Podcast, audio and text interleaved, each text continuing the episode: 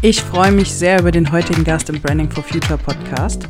Das ist nämlich Matthias Windmüller, der CEO der Windmüller GmbH. Das ostwestfälische Unternehmen entwickelt und produziert Bodenbelege, die sowohl nachhaltig als auch innovativ sind und verfolgen die Vision, die Welt mit gesunden und nachhaltigen Bodenlösungen einfacher und lebenswerter zu machen. Und genau über diese Vision und wie die wirklich gelebt wird, wird uns jetzt Matthias etwas mehr erzählen. Ich wünsche euch ganz viel Freude beim Anhören der heutigen Podcast-Folge. Herzlich willkommen beim Branding for Future Podcast. Mein Name ist Charlotte Maxeiner und in diesem Podcast werde ich mit spannenden Interviewgästen über innovative Ideen, Trends und Strategien sprechen, um dir zu helfen, dein Unternehmen auf die Zukunft auszurichten. Hier ist der Branding for Future Podcast, dein Podcast für frische Ideen, Impulse und zukunftsfähige Unternehmen. Schön, dass du da bist, Matthias. Hallo Charlotte, grüß dich. Matthias wird uns heute etwas mehr darüber erzählen, wie man in einem Unternehmen nicht nur die Produkte nachhaltig gestalten kann, sondern sozusagen auch die Unternehmenskultur. Aber bevor wir thematisch durchstarten, würde ich dich bitten, unseren Zuhörern mal ein bisschen was über dich als Person zu erzählen. Ja, Charlotte, äh, vielen Dank erstmal nochmal für die, für die Einladung äh, zu diesem Podcast. Sehr gerne. Ich freue mich. Ich äh, ja, bin 51 Jahre alt, komme aus dem schönen Ostwestfalen, bin geboren in Bad Oeynhausen und äh, bin verheiratet, habe äh, zwei kleine Mädels. Ja, wir sitzen hier in, in Augustorf und äh, Detmold und Bad Oeynhausen äh, mit, unserer, mit unserer Firma und äh, privat wohne ich im schönen Bielefeld. Okay. Was ähm, hast du so für Hobbys? Was machst du am liebsten, wenn du nicht arbeitest? Ähm, ich bin eigentlich Sportler durch und durch und äh, spiele mein ganzes Leben schon Tennis. Äh, habe da mit fünf, sechs Jahren schon angefangen. Das mache ich sehr leidenschaftlich. Und danach, ja, alles, was so mit dem Ball zu tun hat, auch gerne mal eine Golfrunde, gehe mal laufen. Ähm, aber äh, wenn es richtig äh, mal Entspannung sein soll, dann auch gerne mal eine Woche auf dem, auf dem Segelboot. Da finde ich, kann man immer noch am besten entspannen, weil da funktioniert auch kein Handy auf dem Wasser und so weiter. Oh ja, das ist natürlich immer schön, gerade weil wir ja alle immer mehr von den mobilen Geräten eingenommen werden. Genau, genau. Vielen Dank schon mal für deinen privaten Einblick, den du uns gerade gegeben hast. Ähm, du bist ja, wie du gerade eben schon erwähnt hast, der CEO von Windmöller. Wo liegt denn dein beruflicher Schwerpunkt? Ähm, mein Schwerpunkt äh, schon seit Beginn an, eigentlich seitdem ich damals schon ins, im Familienunternehmen gestartet bin, war immer Sales Marketing und, und Business Development. Ich bin eigentlich derjenige, der ähm, der immer auch eine, sofort für eine neue Idee zu haben ist. Ähm, das wird mir auch manchmal nachgesagt, dass ich zu schnell auf die neuen Sachen aufspringe und wir die anderen Sachen noch gar nicht fertig haben. Aber das macht mir Spaß. Also auch, auch gerne mal im Ausland unterwegs sein, neue Märkte aufbauen, neue Kunden gewinnen, die ein oder andere internationale Messe besuchen. Und da schlägt ganz klar mein Herz. Und jetzt die letzten Jahre äh, eigentlich auch immer gekoppelt mit dem Thema, ich sag's mal, Unternehmenskultur, viele Impulse auch mit reinbringen, die ich so finde, sehe, um uns in dem Punkt auch nach vorne zu bringen. Wobei fachlich da eher mein Kollege, der kaufmännische Geschäftsführer für verantwortlich ist. Hm. Das heißt, du bist so ein bisschen der innovative Kopf. Ja, ich sag mal so, äh, der Stratege, der die Dinge sortiert, innovative Köpfe, was jetzt die Produkte und solche Dinge angeht. Und im technischen Bereich, da haben wir andere gute Leute, äh, allen voran auch mein Vater, der Senior, der auch immer noch nicht voll aktiv, aber doch immer teilweise noch dabei ist, äh, wenn es um Produktentwicklung, neue Ideen geht. Und das ist so sein, das so sein, das schlecht sein Herz. Da ist er immer noch ganz aktiv dabei. Wir haben aber auch mittlerweile mittlerweile ein großes Team im Bereich äh, Forschung, Entwicklung, Produktmanagement, die dort viele, viele Impulse liefern. Ja, für mich geht es eher so, den großen Rahmen zu setzen. Schön, dass du gerade deinen Vater erwähnst. Ihr seid ja nämlich echt ein Familienunternehmen in der dritten Generation mittlerweile, ne? Ja, Genau. Mein, mein Großvater hat mal äh, mit einem Holzhandel begonnen 1948. Wir sind jetzt im 73. Jahr. Cool. Und ja, wenn man das Ganze so ein bisschen, ich habe mal überlegt, man kann das so in drei Kapitel einteilen. Äh, das erste so bis Ende der 80er, Anfang der 90er, das war so alles um das Thema Holz und auch Möbelfertigteile haben wir äh, in großen Mengen produziert seinerzeit. Danach die 90er standen ganz klar in dem Fokus Laminatfußboden, weil wir waren einer der ersten Hersteller unter der Marke Vitex damals im Laminatfußbodenbereich. Und das hat klar den Takt äh, im, in den 90er Jahren und auch 2000er noch bestimmt. Mhm. Wir sind dann als Familie ausgeschieden 2002 und ja, haben uns dann wieder konsolidiert an anderer Stelle. Ja, ich habe dann mein eigenes Unternehmen 2006, 2007 gegründet mit dem Ergebnis, dass wir dann noch ein weiteres Unternehmen meines Vaters und das Altunternehmen Vitex dann in der Folge wieder alle zusammengeführt haben unter einer Holding, heute in der Windmöller GmbH. Und das ist so für mich jetzt das dritte Kapitel, wenn man sagen möchte. Und äh, da sind wir eher elastisch geworden. Das heißt, wir haben auch noch Holzprodukte, nämlich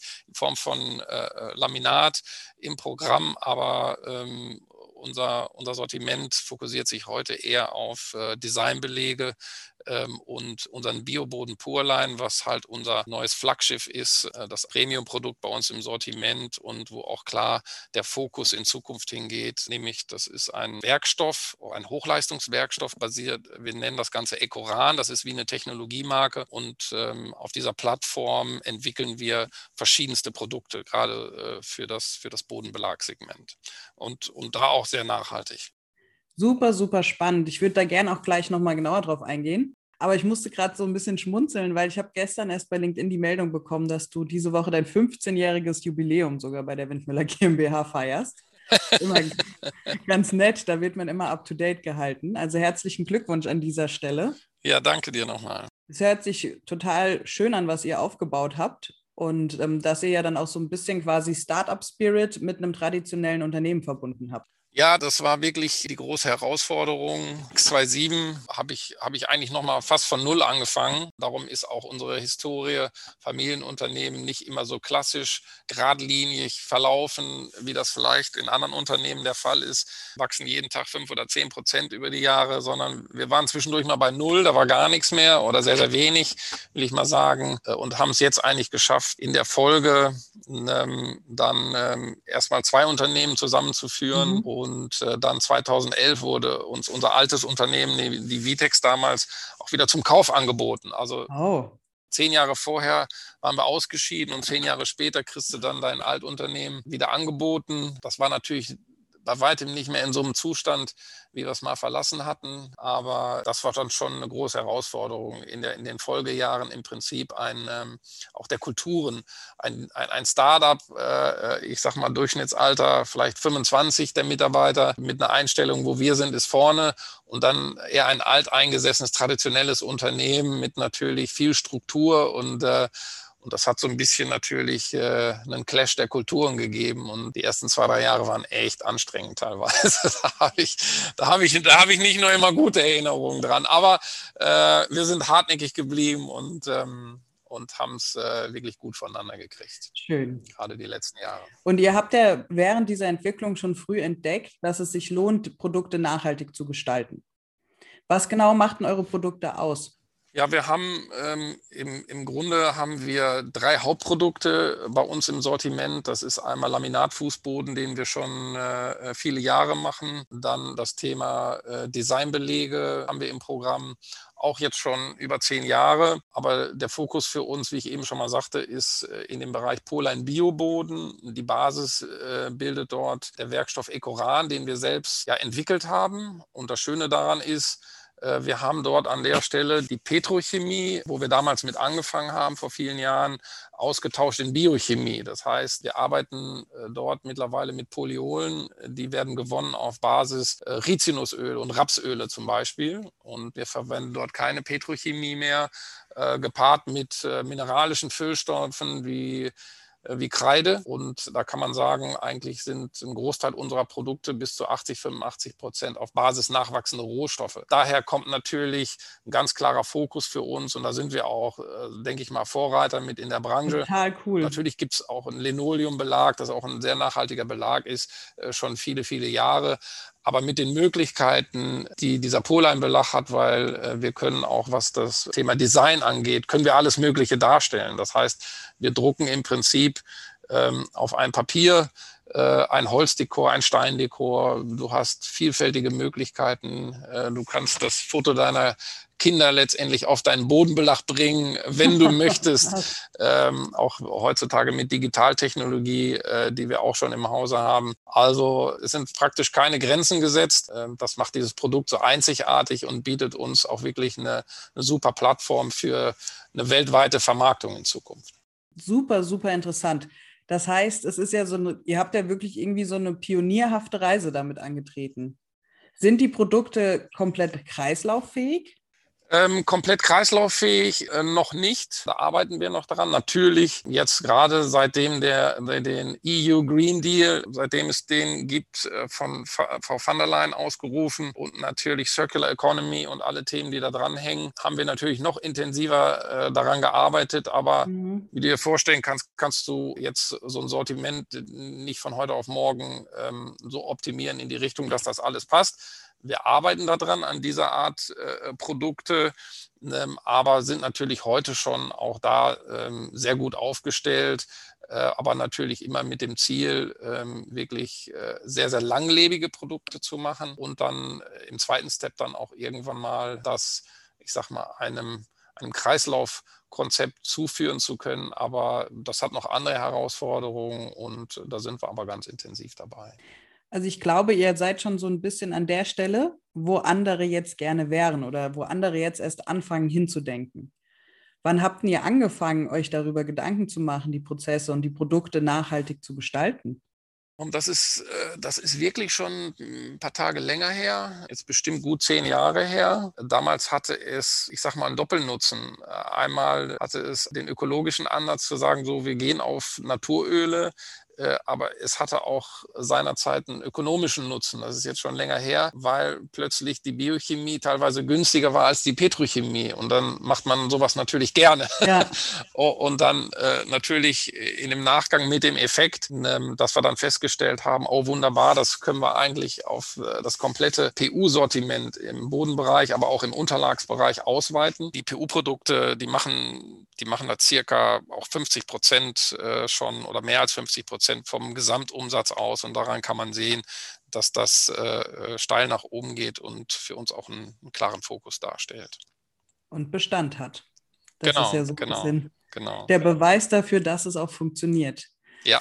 Jetzt ist es ja im Moment so, dass, glaube ich, der Markt und die Gesellschaft mehr denn je nachhaltige Produkte fordern und ja, bewusst auch auswählen, was, glaube ich, noch nicht sehr lange der Fokus ist. Was habt ihr denn euch jetzt im Moment vorgenommen, ähm, weitet ihr das noch mehr aus, den Gedanken der Nachhaltigkeit? Oder sagt ihr, okay, optimiert natürlich immer weiter die Produkte im Gedanken an die Kreislaufwirtschaft und diese ganzen Gegebenheiten, die von der Politik dann auch vorgegeben werden. Aber habt ihr das nochmal auch für euch, diesen Nachhaltigkeitsgedanken, nochmal anders irgendwie euch vorgenommen? Ähm, das ist eine sehr gute Frage, ähm, weil da sind wir eher intrinsisch motiviert und jetzt unabhängig, ähm, ich sag mal, was, was von außen kommt, haben wir uns selber vor zwei Jahren äh, schon gesagt, so, wir machen zwar schon echt einen guten Job, was, was die Produkte angeht, aber ähm, ich habe dann, habe dann mal eine ein Meeting zusammengerufen mit bestimmt 20 Leuten zum Kickoff, um zu sagen, wie lässt sich jetzt auch äh, Nachhaltigkeit weiter und komplett ins Unternehmen integrieren. Und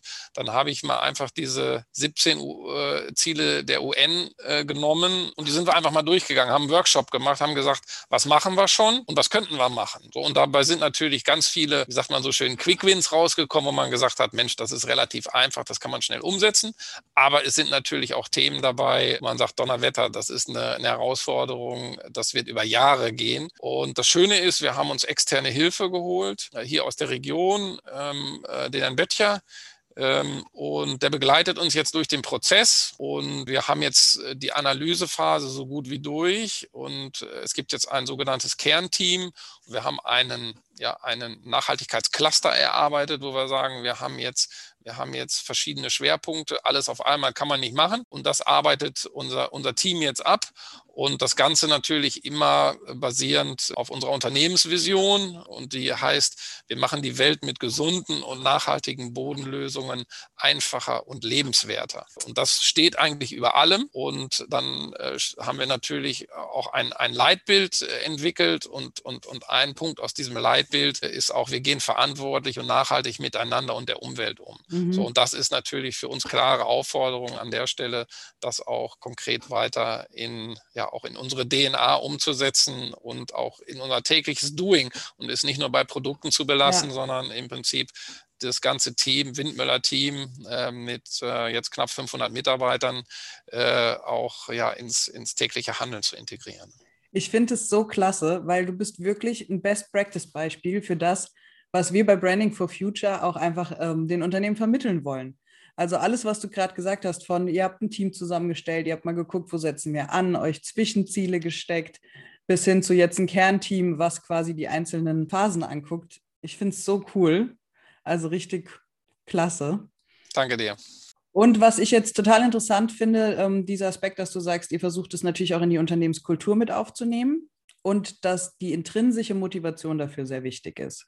Was, mhm, was heißt mhm. das für dich? Was glaubst du, was die intrinsische Motivation unterscheidet von, naja, der Motivation aus anderen Gründen heraus? Gerade bei 500 Leuten wirst du nicht alle gleich motiviert finden. Ne? Das, das, das ist halt so. Aber das ist ja immer das Schöne an einem Team, auch wenn es um das Thema Kompetenzen und Motivatoren geht. Dann ist der eine so, der andere so. Und äh, da gilt es jetzt für uns auch, die Leute wirklich äh, rauszufinden, die, die wirklich Bock haben, da mitzuarbeiten, das, das, das Thema zu treiben. Das ist einfach ein, ein, ein wichtiger Faktor für uns. Ne? Und äh, und natürlich, wie sagt man immer so schön, der Fisch fängt von, von oben an, vom Kopf an zu stinken.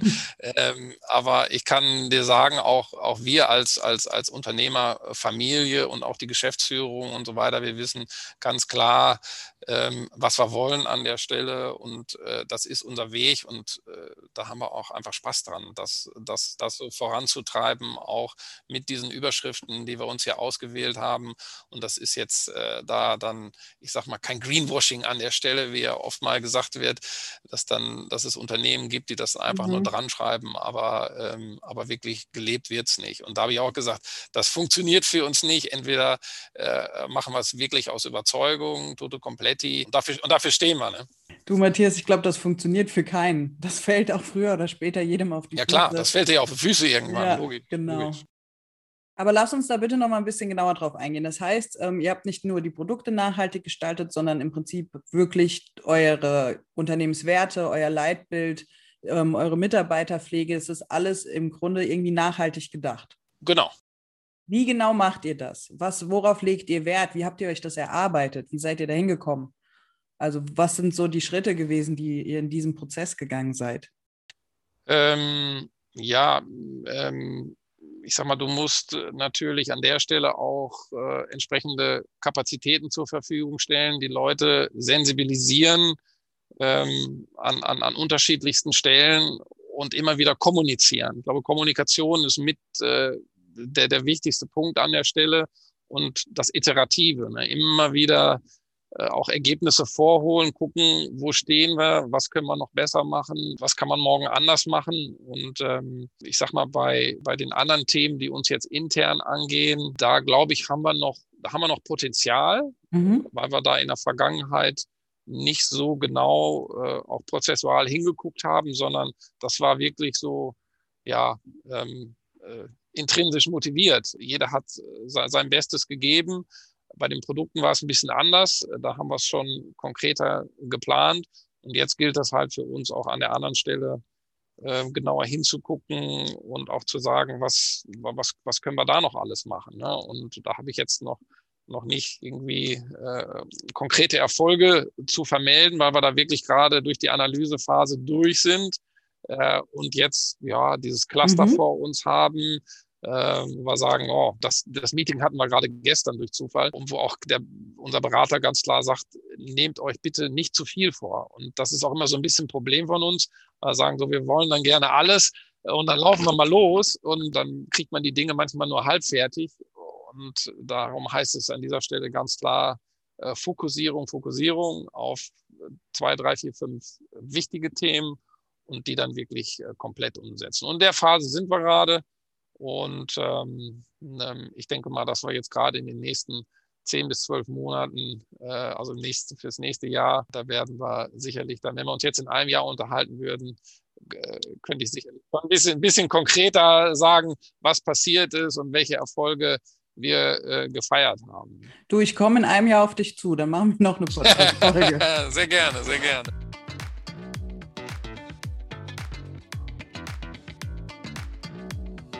Das war unsere heutige Podcast-Folge. Vielen Dank fürs Zuhören, schön, dass du dabei warst.